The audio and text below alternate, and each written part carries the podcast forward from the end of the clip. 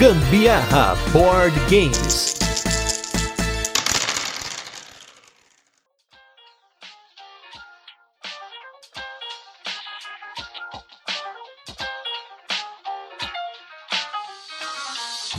Fala galera, beleza? Aqui é Gustavo Lopes. Eu sou a Carol Guzmão e esse é mais um episódio do Gambiarra Board Games, o seu podcast sobre jogos de tabuleiro que faz parte da família de podcasts Papo de Louco. E nesse 58º episódio de resenhas e curiosidades, vamos viajar para Hong Kong e enfrentar uma confusão generalizada no meio de um apagão no jogo Blackout Hong Kong, do designer Alexander Pfister, que vocês já devem estar cansados de ouvir o Gusta falando tanto aqui o nome dele. Mas antes vamos para os recadinhos e destaques da semana e logo a gente volta com a nossa resenha, onde vamos apresentar o jogo, comentar como funciona e depois passar para as curiosidades, a nossa experiência e também nossa opinião. E começando os destaques dessa semana, de novo vamos falar dele, Alexander Pfister, porque nós fizemos uma dobradinha fisteriana no final de semana. O primeiro jogo foi o Mombasa, que quem acompanha o podcast sabe que a gente estava com ele comprado aqui, já teve um tempo que eu estava tentando pegar esse jogo. Ele é um jogo no qual você movimenta ali algumas trilhas de influência em ações de companhias na África. E eu achava que esse era um tema meio esquisito, assim, não, não era um tema que iria me atrair. Porém,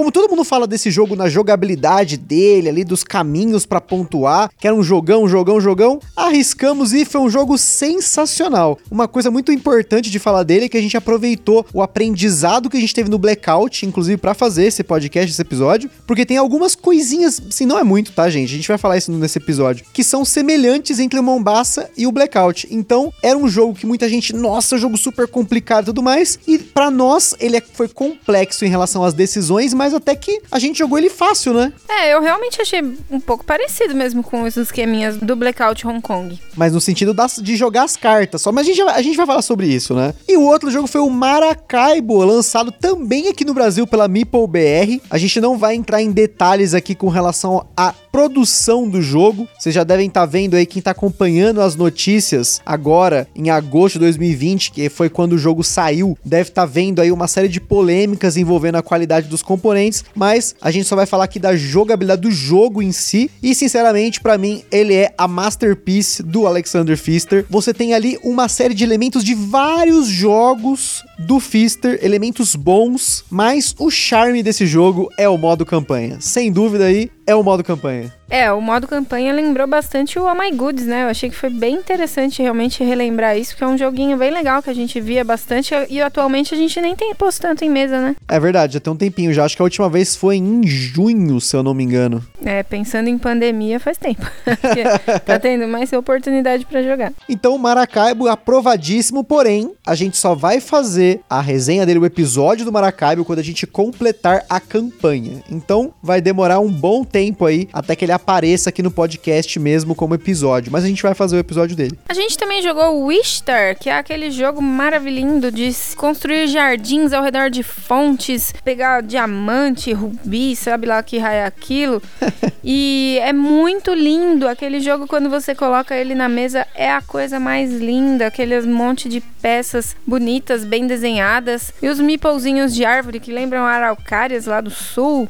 Verdade. Cara, esse jogo é sensacional eu não dava muito por ele porque era um hype de Essen para nós. Nós trouxemos para uma amiga nossa. Aqui no Brasil ele tá sendo lançado pela Buró, mas a gente tem a edição da Yellow, né? A gente trouxe lá da Alemanha naquela viagem lá que a gente falou algumas vezes já aqui no podcast. E eu gostei bastante do jogo, porém, eu ainda tô vendo algumas possibilidades estratégicas dele ali, né? A gente percebeu que fazer árvore é um negócio muito forte no jogo. Depois que a gente começou a focar nas árvores, a gente, nossa, começou a fazer muito ponto. Mas é um jogo do Bruno Catala aí, que é um designer que tá sempre aí em evidência. Nós curtimos bastante, não é só beleza, o jogo é bem gostoso de jogar, bem relaxante, para falar a verdade, né? Ele não é esse jogo sanguinolência aí, que, como o caso do Maracaibo e também do Mombasa, né? Mas também está aprovado em breve tem episódios sobre ele. É um tetrizinho, né? Aí você faz o, ali o seu jardinzinho, vai encaixando os tilezinhos. Bem, jogo de colocação de peças, gente, é sensacional. É uma das minhas três mecânicas favoritas em jogos de tabuleiro moderno. Colocação de peças é sensacional.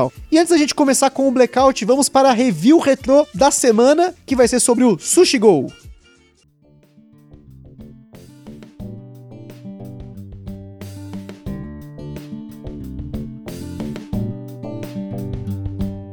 Para quem não ouviu o nosso último podcast, o Review Retro é um novo quadro do Gambiarra Board Games, né, do episódio semanal, no qual nós vamos comentar sobre um jogo que nós fizemos uma resenha, né, um episódio específico sobre esse jogo há um ano.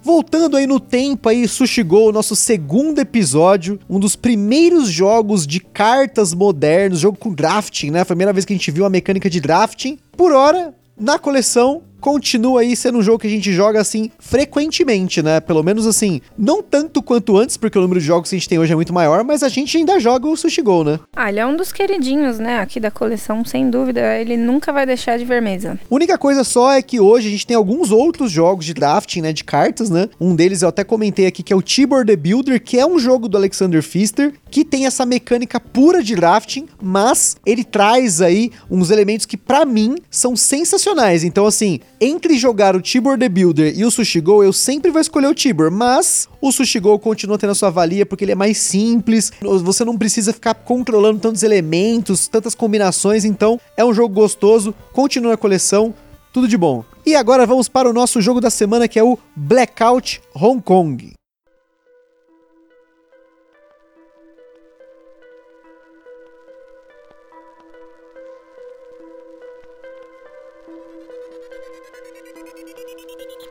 Blackout Hong Kong é um jogo para 1 a 4 jogadores lançado aqui no Brasil pela Galápagos Jogos, com partidas que giram entre 60 a 120 minutos, dependendo da quantidade de jogadores e da familiaridade com o jogo. As primeiras partidas podem demorar um pouco mais porque tem bastante coisa nesse jogo para você pegar. As mecânicas presentes no Blackout são controle e influência de área e construção de rotas, porque no jogo você vai controlando os cubos no tabuleiro, ganha influência pelas regiões de Hong Kong. Também temos seleção de cartas cartas, gestão de mão e construção de baralho, deck building, né? Parte muito importante do jogo, que são as pessoas e os recursos que você vai obter ao longo da partida. E por fim, rolagem de dados para definir os recursos da roda de recursos disponíveis na rodada. O jogo recebeu 6 na nossa escala de complexidade, pensando aí nos jogos do Fister que a gente jogou. Ele é mais complexo que um Broom Service, um All My Goods, né, um Isle of Sky, mas ele é mais leve do que o GWT, e mais leve que o Mombasa e com certeza mais leve que o Maracaibo. O Blackout Hong Kong começou custando aqui no Brasil uma média de 350 reais, mas ele já começou a aparecer em algumas promoções. Infelizmente, ele foi um jogo lançado que não foi tão trabalhado e mesmo lá fora ele não recebeu muito destaque. Muita gente compara o jogo com o Mombasa por conta da forma como você usa as cartas e como ele veio depois acabou não sendo o que a galera esperava.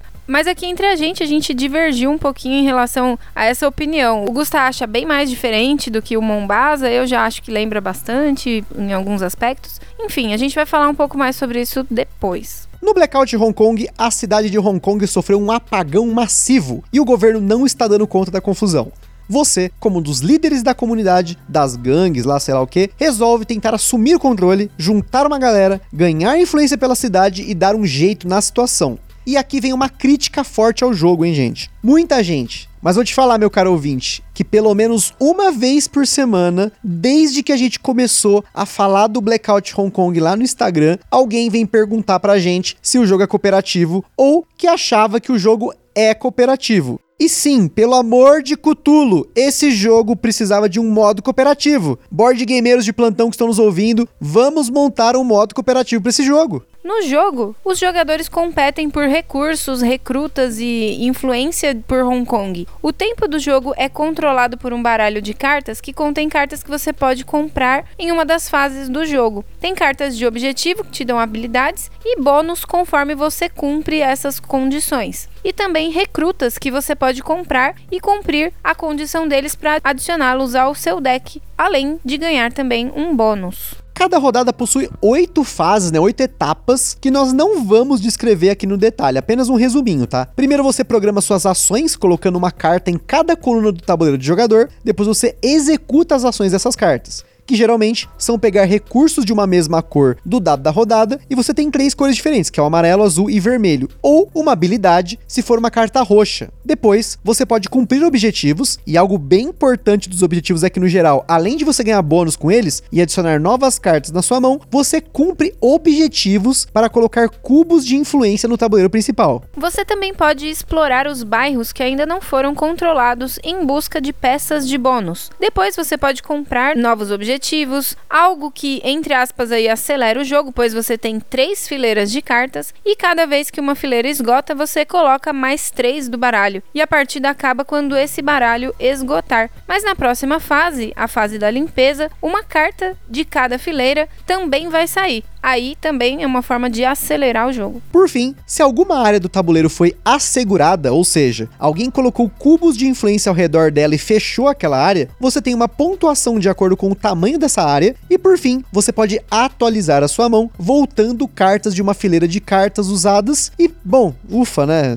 Parece que a gente perdeu tempo tentando explicar a regra aqui, né? Um pouco do jogo para vocês, mas, como sempre, a gente recomenda você ver um vídeo de regras, né? Para aprender sobre esse jogo. Acho que vale a pena comentar que a ideia do jogo, pensando em como você joga, é construir um baralho eficiente, sempre pensando em cumprir objetivos que façam rotas que deem bons pontos, além de explorar sempre que possível e gastar seus recursos com sabedoria, porque é um jogo bem apertado. Durante o jogo você pontua um pouquinho aqui, outro ali, tem objetivos que te dão ponto ou rotas grandes, né? E no fim do jogo você ganha ponto pelo dinheiro que sobra por todas as cartas que ficaram no seu baralho e também pela pelas peças de exploração de cada tipo que você juntou. Você não vai conseguir fazer muita coisa, vai precisar otimizar bem e escolher alguns caminhos para pontuar. E a gente vai falar mais sobre isso ali na frente. Como sempre, ganha aqui quem consegue fazer um caminho otimizado, se planejar melhor e no fim do jogo fazer mais pontos. E antes da gente continuar, queria comentar sobre os nossos parceiros aí, em primeiro lugar, Acessórios BG, que toda semana aí tá com novidade. Acompanhe eles lá no Instagram, acessóriosbg.3D. Cada vez eles aparecem com uns overlays melhores que os outros, né?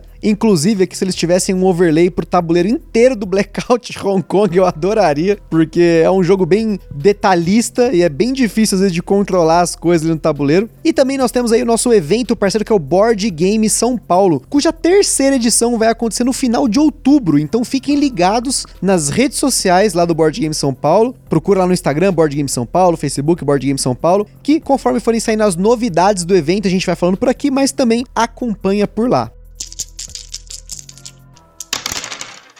Primeira coisa que podemos citar aqui é que Diferente da maior parte dos jogos do mesmo designer, o austríaco Alexander Pfister, o Blackout Hong Kong não tem expansão promo nada. A versão publicada pela Galápagos é a segunda edição do jogo que tem a arte atualizada, além do tabuleiro ser mais fácil de enxergar as coisas. Pelas fotos que a gente viu na primeira versão, o tabuleiro era inteiro preto, uma arte bem pesada, mas tinha até ali o seu charme. O problema aqui é que não foi o Clemens Franz que desenhou, porque se tivesse sido pelo Clemens Franz, esse jogo teria uma arte sensacional, teria sido sucesso de vendas, né? Mas bom, enfim. Agora, opinião, tá, gente? Mas a paleta de cores do jogo dá uma confundida. Eu, pelo menos, acho que às vezes dá uma confundida. Porque você tem azul, amarelo, vermelho e roxo para as áreas e cartas, e verde, laranja, cinza e branco para as peças de jogador. É claro que é fácil criticar quando você não é o designer, mas eu acho que eu teria usado alguma coisa diferentes para as cartas e para as áreas, e azul, vermelho, verde e laranja para peças de jogador. Mas, de novo, é fácil falar, mas sem dúvida os caras pensaram nessas coisas antes de lançar o jogo. Às vezes, quando a gente gente tem mais de um cubinho em uma área ali no tabuleiro, por exemplo, fica ruim de ver o que tem ali qual que é a cor daquela área ali, né? Mesmo em dois, tá? Em quatro é muito mais difícil. Se ali fosse um pouquinho maior, já ajudava bastante. Lá fora, o Blackout foi lançado em 2018, depois do Fister ter ganhado o Kenner Spiel des Jahres dois anos seguidos com o Broom Service e o Isle of Sky. Ter lançado dois euros que estão no ranking dos 100 mais do BGG, que é o Mombasa e o Great Western Trail. Talvez fosse interessante pôr a minha coleguinha aí para falar essa parte. Hoje, tá deu, hoje deu certinho, não vai Porque deu pra dela. falar devagarinho. É isso aí. E aí então foi anunciado que seria outro jogo de caixa grande. A galera foi numa expectativa tremenda e acabou que o jogo não foi um sucesso tão grande por motivos que a gente pode especular aqui com base nas reviews gringas que a gente assistiu. E um deles aí, e talvez o principal, é porque muitos reviews lá fora compararam o jogo com Mombasa por conta do esquema de como você joga carta, coloca essas cartas em pilha, precisa se planejar para coletar as cartas de volta, enfim. Isso realmente lembra o Mombasa, é o que eu falei lá no começo. Tanto que a gente, quando foi aprender a jogar o Mombasa, que a gente só jogou o Mombasa depois do Blackout, o Gusta aí me explicou algumas regras comparando os dois, mas fora essa parte do esquema de cartas, os dois eles têm realmente as suas diferenças. Eu sou puxa-saco do Fister, então a minha opinião pode ser enviesada, tá? Mas pra mim são dois jogos que são totalmente diferentes e não concorrem na coleção. Você joga eles de forma diferente, tem sistemas de jogo diferentes. Pra mim o foco do Blackout é a construção de rotas, né? É uma das principais mecânicas do jogo. Além, no caso aí, de você tentar fazer ponto pelas cartas e também pelos tokens lá que você pega do- no tabuleiro. Mas enfim, o diferencial dele é a construção de rotas em relação aos outros jogos do Fister. No Mombasa, a mecânica chave é outra. Ele é um jogo super econômico ali de especulação de mercado. Claro, no caso do Blackout, é impossível você só meter cubo no tabuleiro, né? Fazer rota lá e ganhar. Muito pelo contrário, né? Você precisa fazer outras coisas, não tem como.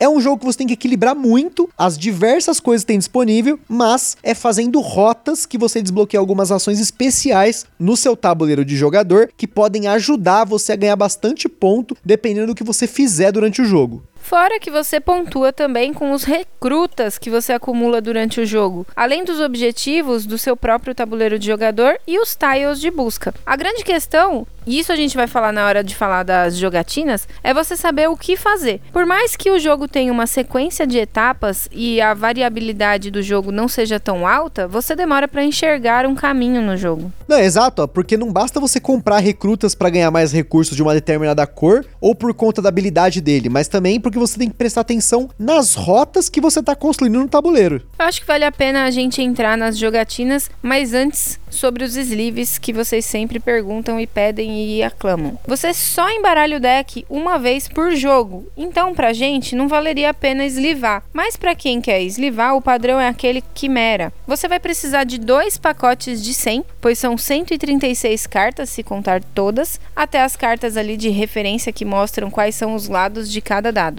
Bom, falando das jogatinas, a gente jogou o Blackout em dois jogadores em grande parte do tempo, uma partida em quatro jogadores, que a gente simulou, né, dois jogadores, e uma partida solo, que eu joguei aqui pra poder testar e aprender o jogo. O modo solo dele é bacana, só que não é tão variado quanto, por exemplo, é o modo solo do Oh My Goods, que você tem a história, né, para você seguir. E você tem formas diferentes de pontuar. No Blackout tem uma historinha bem vaga ali, muda a quantidade de cartas e tem umas coisinhas a mais, mas eu não senti necessidade de fazer o modo solo inteiro, porque a gente começou a jogar em conjunto. Então, com relação ao modo solo dele, é um modo ok. Com relação ao modo com mais jogadores, a Carol pode falar até melhor do que eu que o jogo ele fica mais demorado. Assim, a gente jogou algumas partidas de Blackout em 40 minutos, sem contar o setup. E a nossa partida de quatro jogadores foram quase duas horas de jogo. Isso que no caso a gente jogou pelo menos umas cinco partidas de Blackout em conjunto. Então a gente sabia jogar o jogo, mas ainda assim na hora que você coloca quatro jogadores, o deck de tempo aumenta, a complexidade das suas escolhas aumenta porque você consegue ir além. Uma coisa do jogo em dois é que você não tem tanto tempo pra fazer tanta coisa. Em quatro jogadores você já tem bem mais tempo. Bem mais tempo. Eita lasqueira, foi muito tempo a mais, né? Realmente parecia que aquele deck não ia acabar nunca. Isso que a gente tava comprando até que bem durante o jogo, né? É, foram bastante compras e tal. Eu acho que, assim, a gente acabou pontuando muito mais em, em quatro, né? Do que comparando ali com quando a gente fez jogadas em dois. Mas, aproveitando aí que você tinha falado no começo, eu realmente acho que. Eu não tinha pensado nisso. Eu acho que realmente era válido um jogo cooperativo, hein? Um modo cooperativo desse jogo. Ia ficar bem legal. Tem tudo a ver com o tema. E assim, você tem euros, por exemplo exemplo, como o CO2, né, do Vital Lacerda, que ele tem um modo cooperativo, por mais que eu tenha visto algumas pessoas falando mal dele. Eu gosto de jogos cooperativos. A Carol que tá aqui também adora jogos cooperativos. A gente gosta desses tipos de jogos porque não tem aquela pressão de você ir contra outro, entendeu? Você tá indo contra o jogo. Então não é sempre que eu quero ir contra uh, os jogadores. Eu quero um jogo pra gente jogar junto, né? Eu acho que valeria muito a pena por conta do tema, especialmente. O tema ele evoca para muita gente que deixou o jogo passar porque não sabe que o jogo é competitivo. Eu até tive uma ideia aqui agora. Vou, não sei se eu vou fazer um, um blackout New York ou Rio, porque eu tive a ideia aqui, ó. Ó que da hora. A gente fazer um cooperativo, mas entre gangues. Ó que da hora. Você invadir a área da outra gangue para roubar. Não, mas não é cooperativo, aí é Não, é mas aí você tá indo, você e o seu colega, isso num modo com quatro jogadores, entendeu? Você e o seu colega é uma gangue, o outro colega ali com o outro colega é outra gangue. mas é aí, uma boa ideia mas de você, Se você, a partir do momento que você invade o território da outra gangue, tá competindo. Não, mas eu e meu colega é cooperativo. Você e o outro colega é ah, é cooperativo. Então e é um jogo dois... de time. E os times são contra. Ah, ok. Entendeu? Okay. Ó, se pensar aí, gente, ó, anota aí, ó. A gente ainda quer um cooperativo pra esse jogo. Eu, assim, por falta de tempo, por conta de produzir o podcast, né? Além do trabalho regular e tudo mais, e da vida, né? Do dia a dia, né? Só board game, eu não tive tempo de pensar nisso, mas eu gostaria muito de pensar num modo cooperativo pro Blackout. Eu acho que ele daria um chan a mais no jogo, apesar de que eu gostei muito do Blackout, assim. Ele é um jogo que não tem tanta interação em relação a um contra o outro, é mais aquela coisa dos euros, ah, comprei uma carta que você queria. E eu acho que tem algumas cartas específicas que elas podem ser bem overpower se você comprar e fazer ela no começo do jogo. Para mim, a maior delas é o político. O que, que faz o político? Toda vez que você faz um objetivo, né, você tem que pagar uma pá de recurso e você coloca um cubinho de uma cor específica daquela carta no jogo, ou você tem lá um checklist de coisas que no final do checklist você põe um cubo no jogo. O político, você gasta uma comida, põe um cubo no jogo. Essa carta é super apelona. Teve uma partida, essa partida que eu joguei solo, eu peguei ela no começo do jogo, meu, eu pontuava por muitas áreas, eu pontuei por muitas áreas, e coisa que assim, durante o jogo, em dois jogadores a gente consegue fechar duas, três. Em quatro a gente conseguiu fechar três, quatro, né, áreas, né? Agora, solo, com esse cara maluco, eu saí fechando ali. Toda hora eu colocava ele na fileira que eu ia retornar pra mão. Então, assim, uma coisa que a gente falou no começo, ele não tem tanta variabilidade do que acontece no jogo, mas a variabilidade estratégica é muito grande, porque ela vai depender do mercado. O mercado ele varia. Em dois jogadores, por exemplo, metade do deck sai do jogo. Então pode ser que o político nunca apareça, por exemplo. Eu não posso depender do político para pontuar. Pode ser que uma carta de três recursos, né? Porque você tem cartas de um, dois e três recursos, e cada cada um a mais ali nessa carta rampa muito o que você faz com essa carta, pode ser que não saia tão cedo, né? E quando sai, demora para você conseguir cumprir ela, né? Então nesse ponto ele varia bastante, né? E, ou seja, sempre que você vai jogar, você vai acabar jogando diferente. Mas assim, tem algumas coisas que você faz no jogo que para mim são fundamentais. Por exemplo, durante o jogo, o seu limite de cartas, assim, para você trocar sua mão, para você trocar é 0 a 4. Então quando você chega até 4 ou menos cartas na mão, você pode voltar a maior fileira do campo para sua mão. Para mim é fundamental você trocar isso para 6, 0 a 6. É um dos objetivos do seu tabuleiro é você entregar quatro recursos de qualquer, você ganha 10 pontos e você tem essa possibilidade. Meu, isso aí para mim é fundamental. Se você não faz isso, você fica preso na construção do jogo. E na nossa última partida, eu investi numa parada que para mim no começo não fazia sentido algum, que era essa exploração, que é você pega um tile do tabuleiro, vê se você tem uma quantidade de recrutas lá e de GPS, né, de que é uns tokenzinhos ali de GPS ali e tudo mais, para você cumprir esse objetivo. E todo jogo a gente cumpria um ou dois. E no último eu cumpri sete deles. E, meu, isso dá muito ponto, dá muito recurso, vale muito a pena. Então, eu aprendi uma nova estratégia na última partida que a gente jogou. Então, para mim, esse jogo varia muito no como você jogar. Tanto que eu acho que por isso até a Carol teve bastante dificuldade em saber o que fazer durante o jogo, né? Ah, sempre que tem muita coisa para fazer, eu fico confuso. Não, mas o Maracaibo, por exemplo, eu não sei, eu não acho que você tenha ficado confuso, apesar não. de ser um jogo que tem muita coisa, é, né? É, o Maracaibo eu me dei bem. me. Acho que é porque não tava no escuro. Blackout dificulta, né? E acho que para finalizar, um elemento para mim que tem todo jogo do Fister é que toda vez que você joga um jogo do Fister, para mim, sempre falta o último turno. Parece que o jogo acaba no penúltimo. Então parece que quando você vai destruir, nossa, vou regaçar, o jogo acaba. Então isso me dá uma raiva boa, porque eu quero jogar o jogo de novo para tentar fazer melhor. Eu não sei se a Carol sentiu isso também. A boa parte dos jogos eles dão essa sensação mesmo, do, do Alexander Fister, né? Então acho que essa nossa conclusão é assim: ele é um jogo que roda melhor em mais jogadores. Com quatro jogadores, a gente sentiu que a gente teve aí o controle total do jogo, de como a gente poderia pontuar bastante, mas ele roda legal em dois. É claro que é muito mais difícil jogar quando você tá controlando dois personagens de cada lado, né? Você fica dá uma confusão na mente, né? É, acho que por isso que demorou tanto também o jogo, porque aí dava umas, umas, umas amarras na mente. Umas análises paradas, um piripaca do Chaves ali, você fica olhando pro cacete, o que eu faço agora? Mas, sensacional, um jogo que não teve uma cobertura muito grande aqui no Brasil e nem lá fora. A gente recebeu algumas mensagens da galera falando: ah, eu não vi vídeo de regras do jogo em português. Sinceramente, eu não vi também, gente. A gente só assistiu vídeos gringos para poder aprender o jogo. Inclusive um deles que tem uma participação do Fister durante a explicação do jogo. Ele dá umas dicas de como jogar o jogo. Não foram muitas resenhas do jogo, então a gente espera que a gente tenha falado o suficiente do jogo para você ter uma curiosidade de procurar saber mais sobre ele e quem sabe aí no futuro comprar o jogo ou jogar o jogo, né, em alguma luderia ou com algum amigo seu que arriscou comprar o jogo, apesar de ter ficado no escuro, né, nessas resenhas do jogo. Acho que é isso. A gente fica por aqui com mais um episódio do Gambiarra Board Games. Lá no site do Papo de Louco você encontra vários links para conhecer mais sobre o jogo, provavelmente alguns desses links em inglês e principalmente a opinião de outros criadores de conteúdo, no caso alguns dos criadores que a gente foi referência para pegar o jogo. No caso eu The Dice Tower foi a resenha que mais me deixou animado para jogar o Blackout Hong Kong. E lá no nosso Instagram fotos aí de uma das nossas partidas do Blackout. E como sempre, se você jogou ou comprou um jogo que a gente falou aqui no podcast, ou se quiser sugerir algum jogo pra gente dar uma conferida, ou também se achou muito boa a minha ideia de jogo com aquela guerra de gangues, se vocês quiserem aprimorar junto com a gente, não estamos pensando em patentear a ideia. Manda aí uma mensagem no Instagram ou e-mail contato arroba papodelouco.com. E para quem tem loja, editora, alguma coisa relacionada a jogos de tabuleiro, quer fazer uma parceria, quer trocar uma ideia com a gente, a gente está sempre disposto a receber novas ideias aí, quem sabe chegar num consenso, já tenha nosso contato. Compartilhe esse podcast com a galera no Facebook, no WhatsApp, no Telegram, e é isso aí. Espero que vocês tenham curtido. Um forte abraço e até a próxima. Falou, tchau.